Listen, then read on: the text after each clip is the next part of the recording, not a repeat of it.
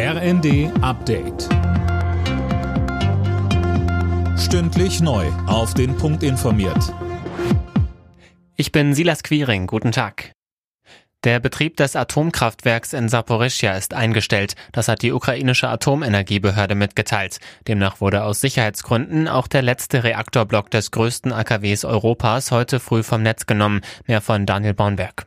Das AKW ist seit Monaten von russischen Truppen besetzt und heftig umkämpft. Immer wieder wurde Beschuss gemeldet. Russland und die Ukraine machten sich gegenseitig dafür verantwortlich. Internationale Experten hatten das AKW zuletzt besucht und danach eindringlich vor einem Atomunfall gewarnt und eine Sicherheitszone gefordert.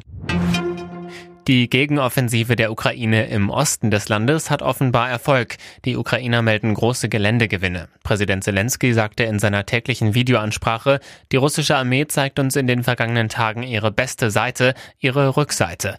Der ukrainische Außenminister Kuleba fordert von Deutschland nochmal eindringlich weitere Waffen, ganz konkret Panzer. Beim Besuch der deutschen Außenministerin Annalena Baerbock sagte er gestern, jeden Tag, an dem Berlin überlegt, sich beraten lässt, sterben hier Menschen, weil der Panzer nicht geliefert ist.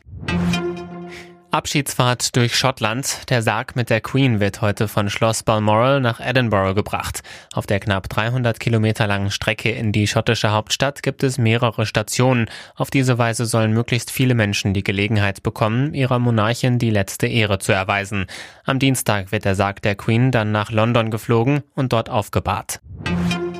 Bei der Basketball-EM steht Deutschland im Viertelfinale. Das DBB-Team gewann sein Achtelfinalspiel gegen Montenegro mit 85 zu 79. Nächster Gegner ist entweder Griechenland oder Tschechien. Alle Nachrichten auf rnd.de